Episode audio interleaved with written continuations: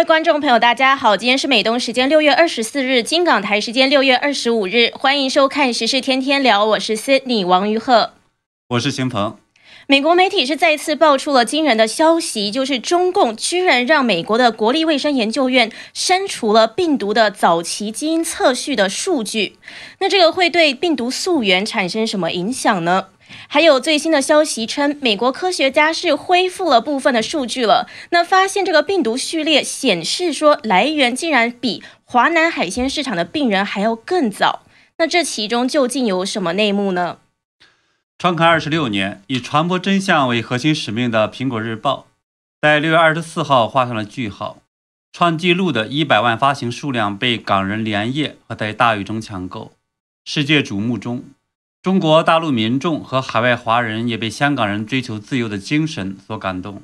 嗯，那我们今天会聊这两个话题。喜欢我们节目的观众朋友，也欢迎点赞、订阅、留言。节目最后，我们也会来和大家互动一下。那我们首先今天是看到关于病毒溯源一个很重磅的消息，这是《华尔街日报》二十三日报道，中方的研究人员曾经要求美方删除新冠病毒的基因序列，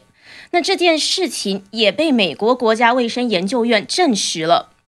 我们今天的节目中呢，会谈这件事情，那也会给大家说一个我们的独家访谈，揭示出了一个很重要的信息，那就是专家是分析说，这个被删去的序列显示比华南海鲜市场的病人还要更早，那这也许是中共方面要求删除的一个重要的原因。是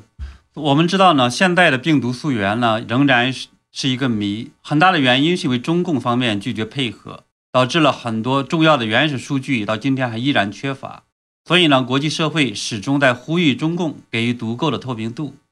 在这样的大环境下，我们看到呢，现在却又爆出来，中共方面不仅仅是没有提供更多的这种信息，而且还要求呢美国删除病毒序列的这个消息。嗯，那我们看到这件事情的来龙去脉呢，就是美国国立卫生研究院呢，它是说中国的研究人员最初是在二零二零年的三月向他们的数据库提交了这个新冠病毒的基因序列，那其中这个基因序列里面呢，就包括二零二零年一月到二月期间在武汉市收集的新冠肺炎确诊住院患者的病毒样本中提取的病毒序列。那这个研究人员呢，在三个月后，也就是在六月的时候呢，是要求这个研究院呢把这个数据给删除。那他给出的理由是，是因为这个基因序列数据已经被更新了，会发布到另外一个数据库，所以呢要求删除。但是他没有详细说明哪个数据库。那目前呢也没有找到这个所谓被更新的数据。那国立卫生研究院就在一份声明中是给自己辩解。他就说，因为他们的规定就是提交数据的研究人员拥有对数据的相关权利，可以要求撤回数据是没有问题的。但是呢，也因为这样子，两百四十一份来自于武汉宝贵的基因序列数据就这样子被删掉了。那么，我们谈一下呢，就是对病毒溯源还有研究这个病毒的发展演化这个历史来看呢，应该说这实际上是一个非常大的损失。这就像一个这种大的一个拼图方面，突然间呢被挖掉了一大块，而且是非常重要的一些早期的这些数据。那么这些数据呢是由武汉人民医院一个叫傅爱忠的这个科学家收集的。网上的数据显示呢，这些样本取自呢疑似 COVID-19 流行初期的门诊的患者。当然，不幸中的万幸是在发现这个删除事件的科学家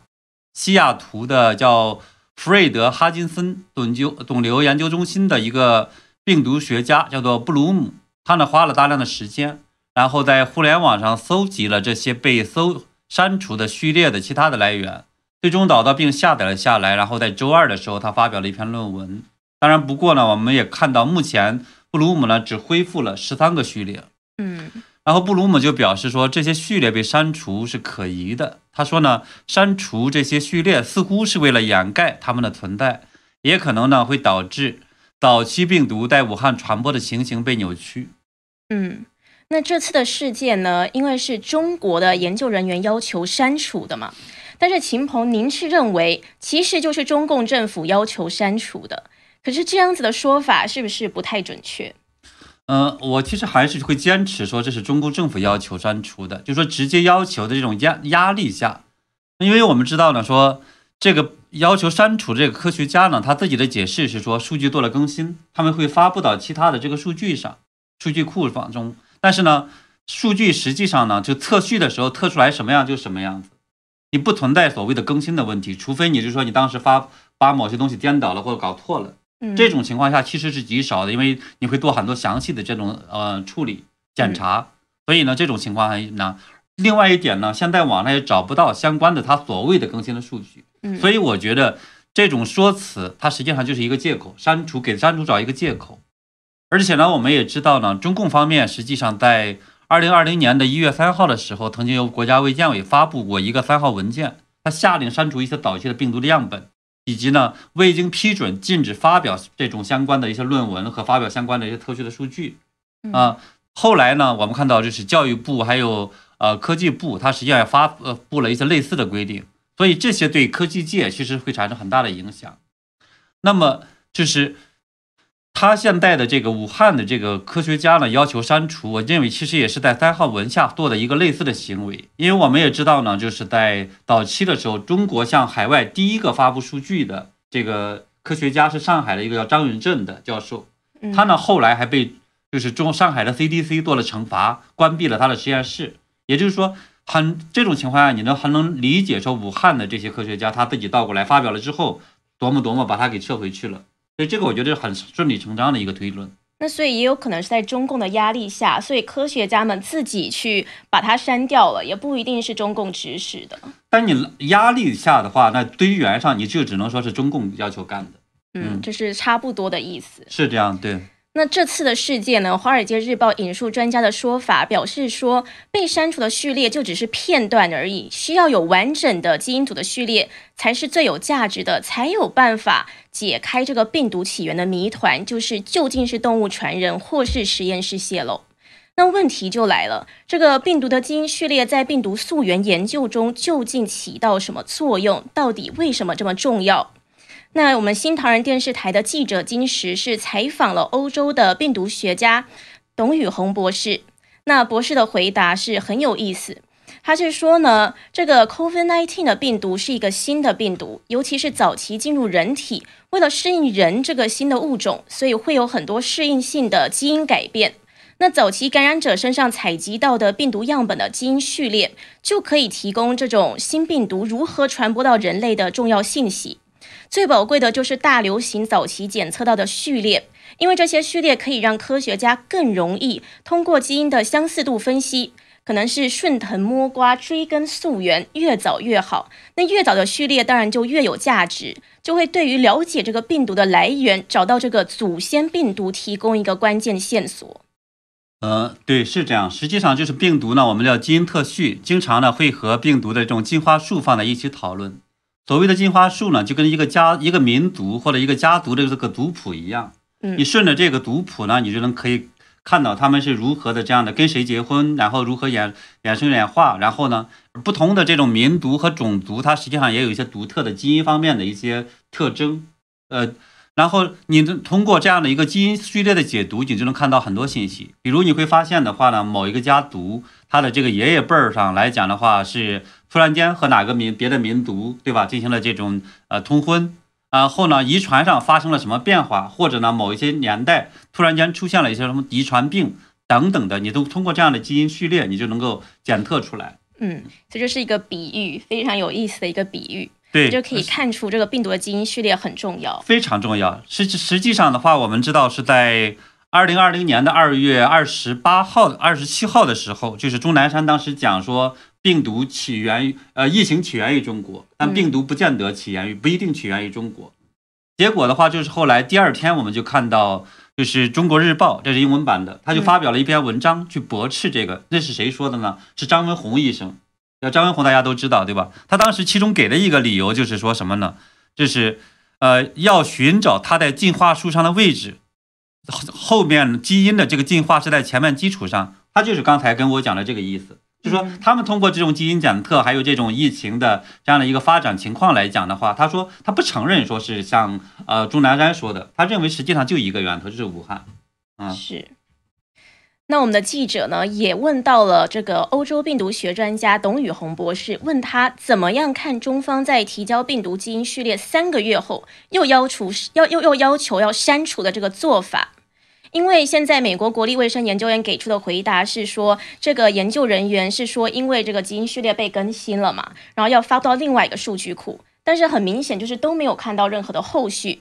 所以董宇红博士他就回答，他是说呢，的确基因序列这个属于研究作者的发现，他们是有权利发表，也有权利删除。那如果是序列核实发现了错误的话，可以纠正错误，重新更正再发表都可以。科学研究上的原因都可以透明公开的声明一下，别人是都不会觉得奇怪的。但是奇怪在哪里呢？我们来听董宇红博士自己说。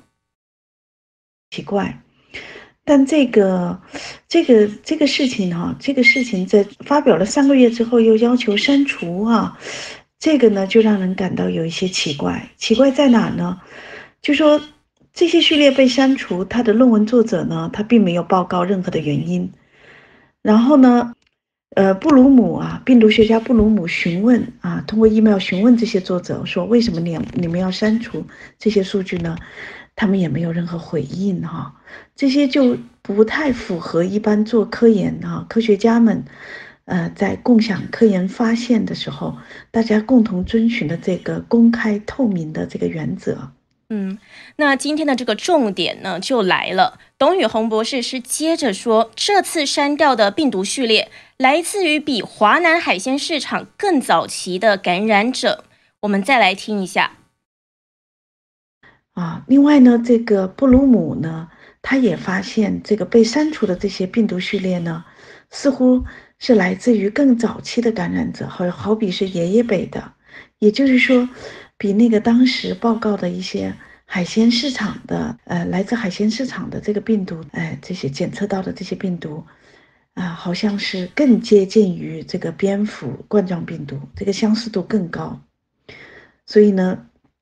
这个就对这个病毒的溯源其实也是有意义的哈，所以这些早期病毒被删除，结果呢，实际上是会给病毒溯源的调查工作，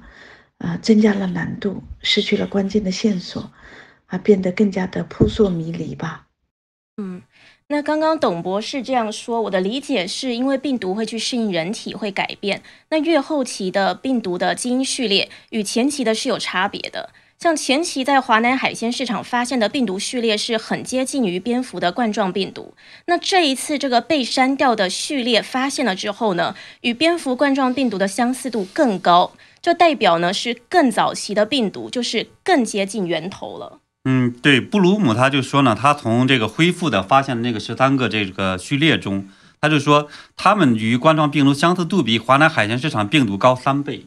啊，这实际上也是能够体现出来。嗯，那么当然，如果说进一步的溯源，其实我们可能也就进一步的能理解说中共这方面为什么要去把这些删除。也许他们可能会怕找到更早的一些祖先的，对吧？因为我们知道呢，是昨天的时候我们在节目中也在谈说，呃，美国方面在要求调查，就是二零一九年的十月份的军运会，那么是不是那个时候发生的呢？那么如果有更多的这个序列的话，也许会发现它到底这样的一个答案。嗯，是。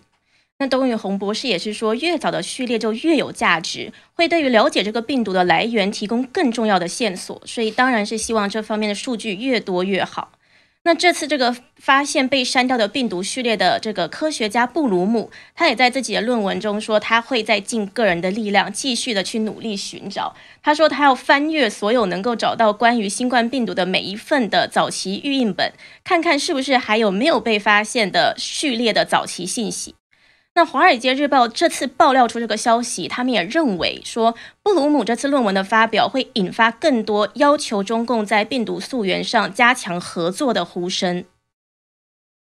呃，对，我们也看到呢，最近也是不断的揭露出来，中共在不断的删除各种各样的一些信息啊，包括的话，之前我们也提到过，他删删除了之前关于他们武汉病毒所的一个病毒的庞大的一个数据库啊。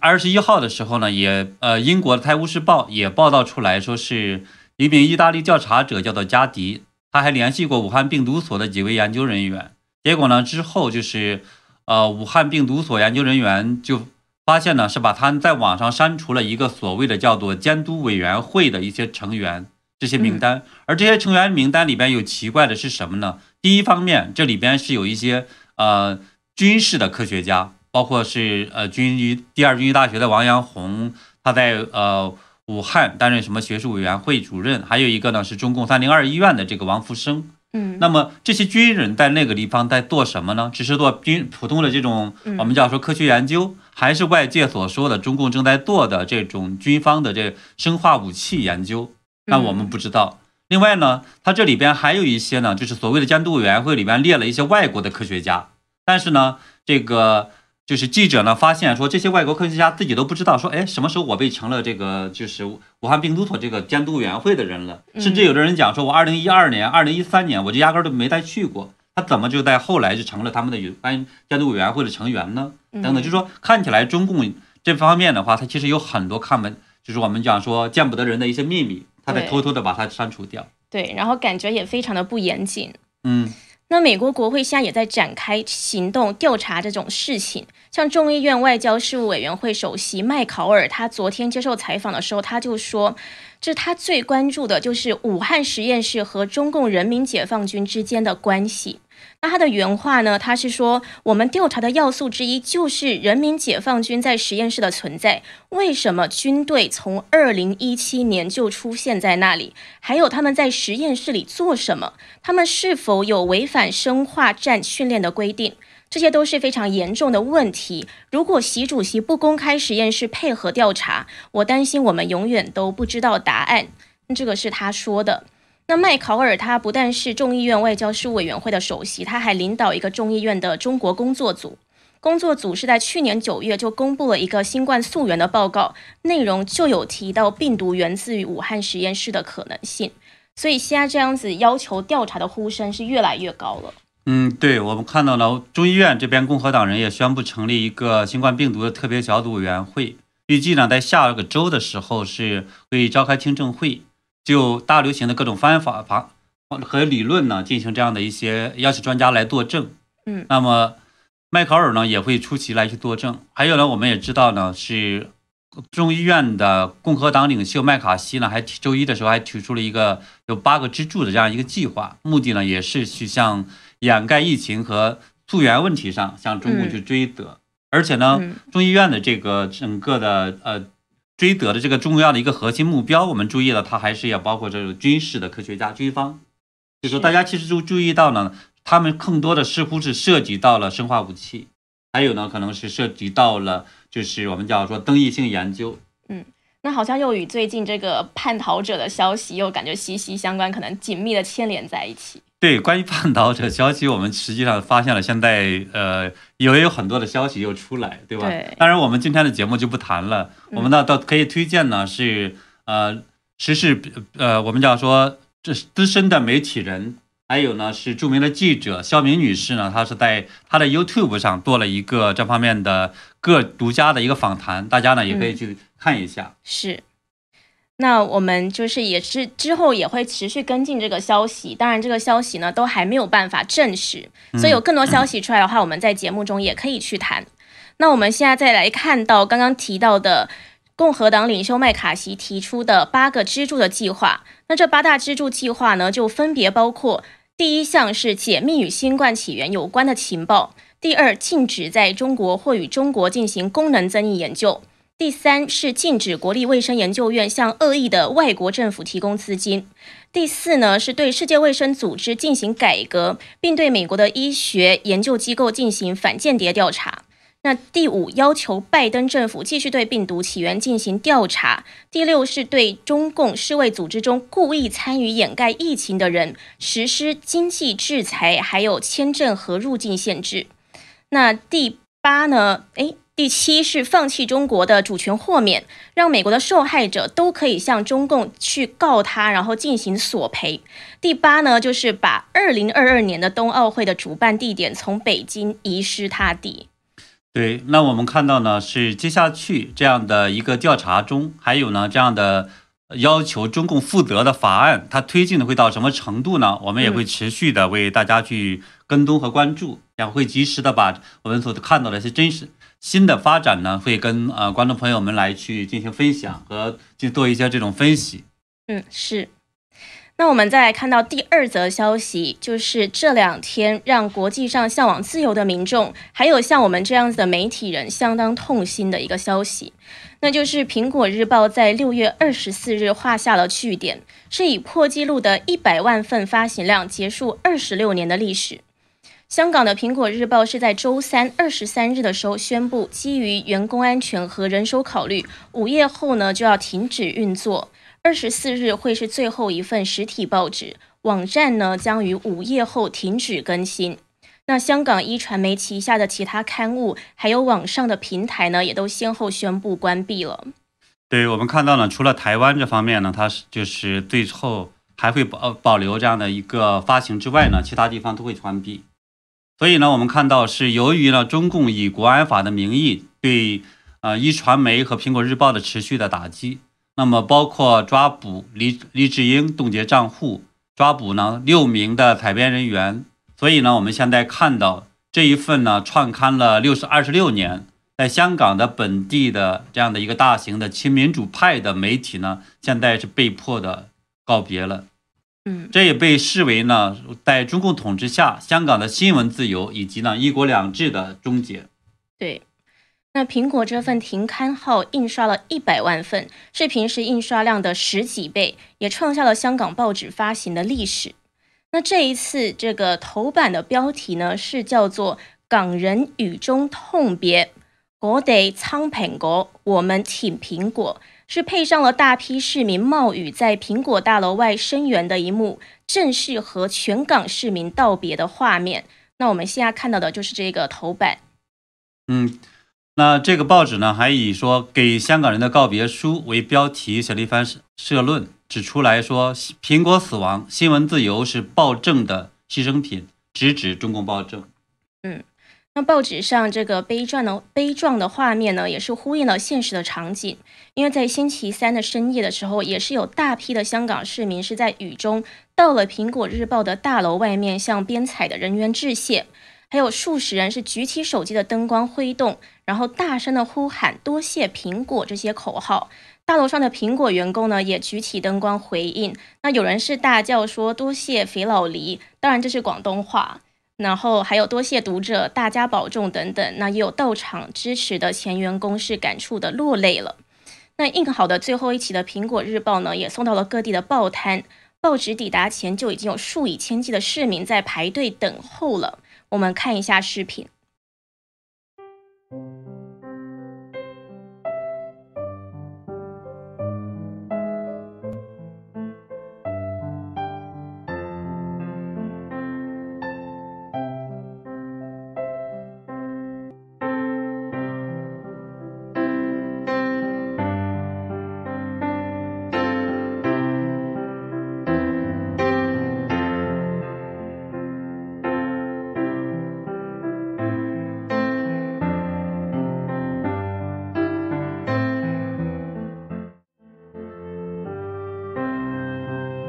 们可以看到，香港人都非常的支持《苹果日报》。背景的音乐应该是《友谊地久天长》。那这个呢，就是民众呢，就是已经在这些报摊是排队等候了，很多人是等了几个小时。那因为排队的人数多，有的报摊是限制说一人最多只能够购买两份。那有的民众就带着孩子来见证历史。也有的是一度哽咽呢，就说不买就没有了。对，那当天到当天傍晚的到近就是晚上七点的时候，香港苹果日报的前执行总编，呃，叫林文宗，他就表示，一百万份的苹果日报呢已经售罄。那么这一百万份呢，当然他说是不会再加印了。那么这个从数量上来看，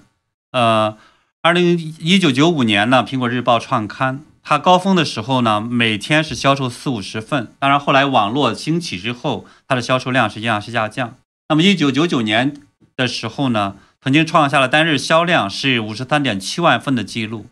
而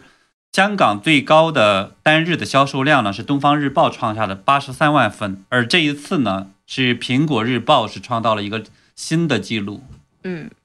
那苹果遭到中共的打压，被迫停刊，也是引发了世界领导人还有各界人士的关注，还有对中共当局的谴责。像六月二十四日，美国总统拜登他就发表声明，他就说，对于香港和全世界的媒体自由来说，这是一个悲哀的日子。那他说，独立媒体在活力还有繁荣的社会中发挥着很宝贵的作用，记者是真理的传播者，他们追究领导人的责任，并保持信息的自由流动。北京剥夺香港人民的基本自由，不符合国际义务。那他说，美国会毫不动摇的支持香港人。欧洲欧盟的这个发言人也表示，